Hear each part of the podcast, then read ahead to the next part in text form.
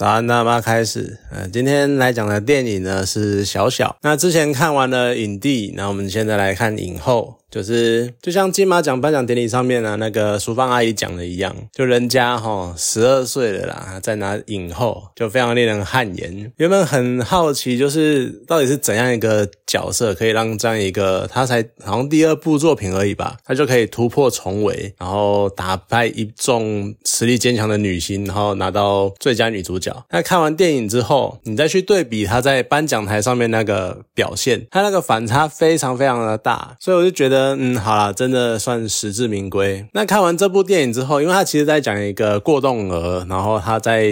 他的生活的故事，他也没有讲的多长，大概可能就是几个月或半年之类的时间吧。看完你会觉得，就是家里面有特教生的人真的是很辛苦。那如果自己的孩子在班上有遇到特教生的那个家长，相信应该也是蛮辛苦的啦。只是电影它可能是为了要制造那种戏剧性，还有一些冲突。古典，所以他会比较以一种负面的刻板印象来描述这些家长。像电影呈现的场景，它有部分是真实的，毕竟我也看过这样的家长们，就是可能比较凶啊啊，可能觉得说我最他们最常讲的就是啊，我也不是歧视啦啊，可是这一个哈就是很麻烦啊，怎样怎样怎样怎样，就是会有这样的概念，就这会有这样的情况出现。那你要说他们不好吗？可是其实他们也只是关心则乱，就只是因为自己的小孩。处在那个班级上，然后他们会有很多很多不确定的因素存在，所以他们也会担心这件事情。不过呢，也是会有那种可以互相理解，然后协助的家长们，就是他们也是会帮忙啊，也是会真的是很真心的觉得这个小孩需要协助，所以也会叫自己的小孩在班上呢要去协助这样的同学这样子。所以其实两种人都有，只是电影就像我讲的，他要去可能强化一些戏剧性，所以他显呈现的比较负面。不过电影呈这样呈现出。来，就像我刚刚讲的，你们也可以感受到父母的无奈，因为孩子难免会担心嘛，因为我们看不到，我们不知道孩子在学校遭遇什么事情，所以一出事的时候呢，往往很长就会先保护自己的孩子再说。我觉得这是某种程度的天性，所以你要他们说什么冷静啊，然后静下来，仔细去顾及事件背后的起因啊，然后不要歧视啊，不要一开始就反抗啊，然后不要一开始就把人家妖魔化之类的。我觉得通常都只是风凉。话，因为你不是那个当事者，你可能很难去体会那种心情是什么。可是你去看教室啊、课堂上面发生的一切，其实第一个反应就是：那如果我在这些地方装监视器，会不会有帮助？我记得之前有在吵，就是在教室能不能装监视器，算是争议蛮大的一件事情。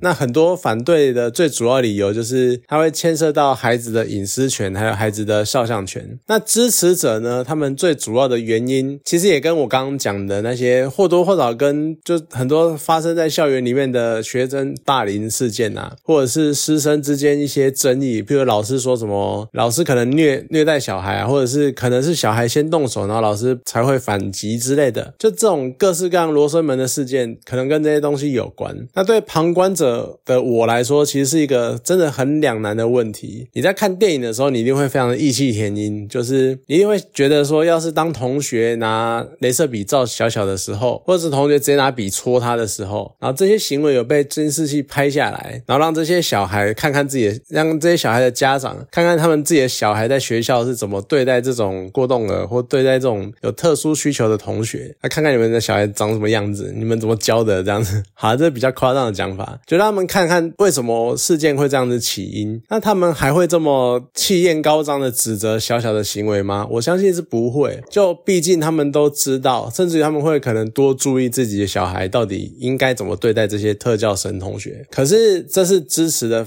面向，但是另外一方面，你如果从小就处在一个会被随时监控的一个空间里面啊，你讲什么你都要担心啊，是不是有人在观看，是不是有人在监视，是不是有人？然后你所有的一言一行都会受到压抑，那这样会不会对你的身心发展造成一些更严重的影响呢？你永远都是不自由，你永远都觉得我随时都被人家监控干嘛？所以你会一板一眼的做很多事情，这样子。会不会有什么影响？其实真的也是很难说。而且另外一方面，那如果有人公器私用呢？就像我们可能常常会担心，会不会看监视器的人看可能心里有一些问题，或把这些影像拿去做不正当的利用之类的，那会不会造成更严重的问题？所以其实说来说去，最后你都会各方各面的绕到人性这件事情上。如果每个人都能够互相尊重，那其实我们就根本不用考虑监视器的问题了。老师可以尊重小孩，然后同学之间可以以彼此尊重，学生可以尊重老师，大家都有一种尊重的话，我们就不会去刻意的侵犯别人，我们也就不需要去厘清事情的起因是什么了。不过这个有点太理想化，太天方夜谭。就我总觉得人好像总有一些劣根性，永远都会有人想要借由这样霸凌的行为，然后去有点类似补偿自身一种感到我很脆弱、我很渺小的那种心态。所以这样的问题永远都没有办法解决，它会重复的一直在各个角落上演。那另外一方面呢，电影中的那个老师就小小的班导，你先不要提他跟陈意涵就是那个小小妈妈的之间那种暧昧关系，会不会影响他对待学生的态度？可是你看一开始哦，你看他对小小就是呵护备至，然后很尽可能的去表现他的体谅，然后还有他的理解这个样子。那老师这么热情，你去对照他的亲生母亲，就是一种冷眼旁观，然后啊随便你啊这样子，然后看他这边闹就好，给你闹随便你啊这样子，就是两者形成一个很巨大的反差感。那这边插个话，就是我觉得小小妈妈演小小妈妈是陈意涵，她可能在个人的演技上，对一些人来说是没有多好，或是多令人印象深刻。可是其实我觉得她在片中表现真的是相当的不错，因为她表现出一种非常厌世的妈妈的样子。我真的看她就是很很无奈的笑出来，你可以想象她到底有多心力交瘁这样子。而且呢，她也能够让观众就慢慢的随着整个电影故事的推进，慢慢的呢，你会从一个一开始你觉得这个妈妈怎么这个样子，这个妈妈是不是不要小孩，然后你会觉得她不负责任，怎么可以这个样子，就是不理呀不甩，然后只顾自己谈恋爱这样子。可是你会慢慢的转而去理解妈妈的无奈到底是什么，然后妈妈其实她还是真心爱小孩的，可是她真的就是太累了，一直长久的照顾，然后完全没办法控制，然后所有的事情一切都超出她的掌控之外，所以说她会有一种很严重的厌倦感。我觉得这也是非常非常正常的事情。那正因为她是一个母亲，而因为母亲最后那个态度，其实你会去衬托这个老师，尤其甚至于是之后每遇到的每一个外人，他们在心态上转变的一种很强烈的讽刺感。因为很多人他们一开始遇到这样的特教孩子，一开始都会包容。满怀包容，然后满怀爱心啊，我们要好好体谅他啊，人家也不容易啊，人家怎样怎样怎样怎样。然后呢，可能基于一种从小被灌输到大的道德感，会觉得说我们应该多帮助这样的孩子，我们要给他爱，然后我们要好好的引导他，好好的照顾他，干嘛的？可是时间久了呢，有可能是进展不大，或者是外在的因素转变。譬如说像那个电影里面有一段是小小跑去爬那个绳梯，他算插队，可是被另外一个男生推下来，结果那个爸爸一开始哎。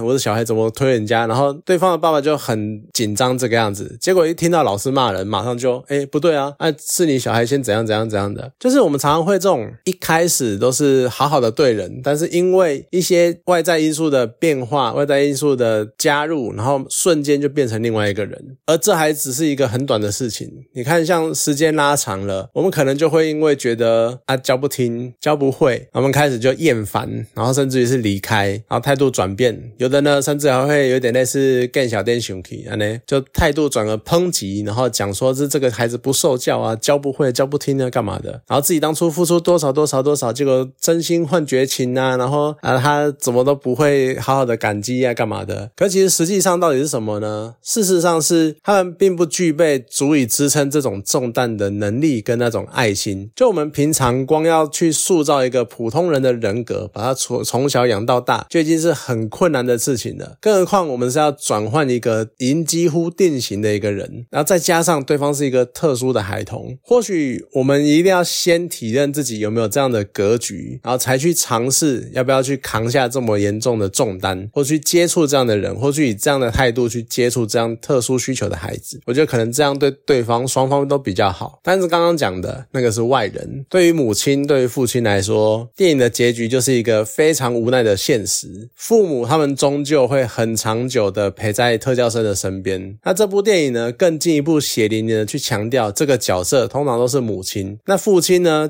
电影中的父亲只是一个我行我素，然后长期出差逃离家中的困境，然后就咱们讲说啊，我赚钱我很辛苦啊这样子，然后回来就享受亲情红利的一个混蛋而已。回来，而且甚至于像他们讽刺的嘛，你爸爸回来根本不是为了你，是为了他的房子干嘛的？就片尾呢是母女两个人，最后剩他们两个抱在床上一一起，那在床上抱成一团的那个画面，去呼应了之前家中出现的一个骨头的浮标，我觉得还蛮有趣的，就是你也感受到那个无奈啊，就最后终终于终究是母女两人相依为命。好，今天这部电影就讲到这边，好，谢谢大家。